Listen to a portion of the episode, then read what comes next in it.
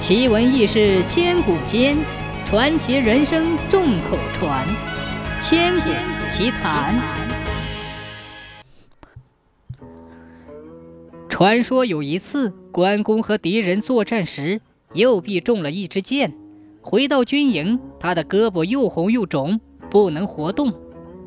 军医们替他检查，发现箭头上涂了毒药。他们说，如果这种毒药侵入人体，那就不可救药了。因此，最好的办法就是尽快把胳膊切掉。关公听了军医们的话，说：“我是一名将军，没有右臂，今后怎么打仗呢？”我情愿死，也不能切掉手臂。正当大家为关公的伤势担忧的时候，华佗提着药箱来见关公，要为他疗毒。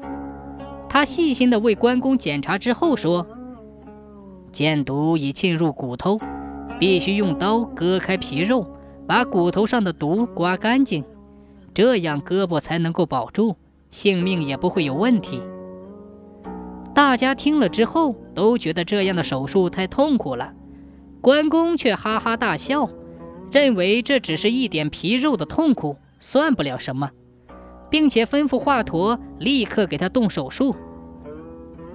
华佗拿出他发明的麻沸散，要关公服下，准备等他昏迷之后才开刀。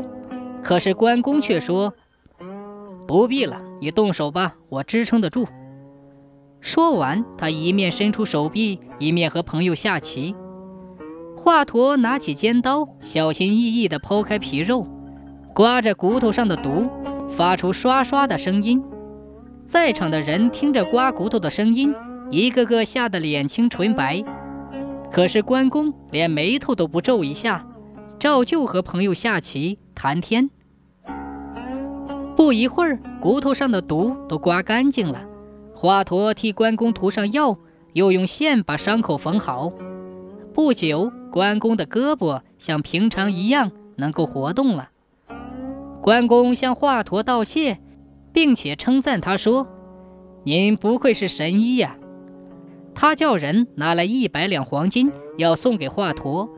华佗不肯接受，说道：“我特地赶来替您疗毒，是因为敬佩您。”并不是想得到酬劳啊！关公听了华佗这么说，只好收回了黄金，再三向华佗道谢。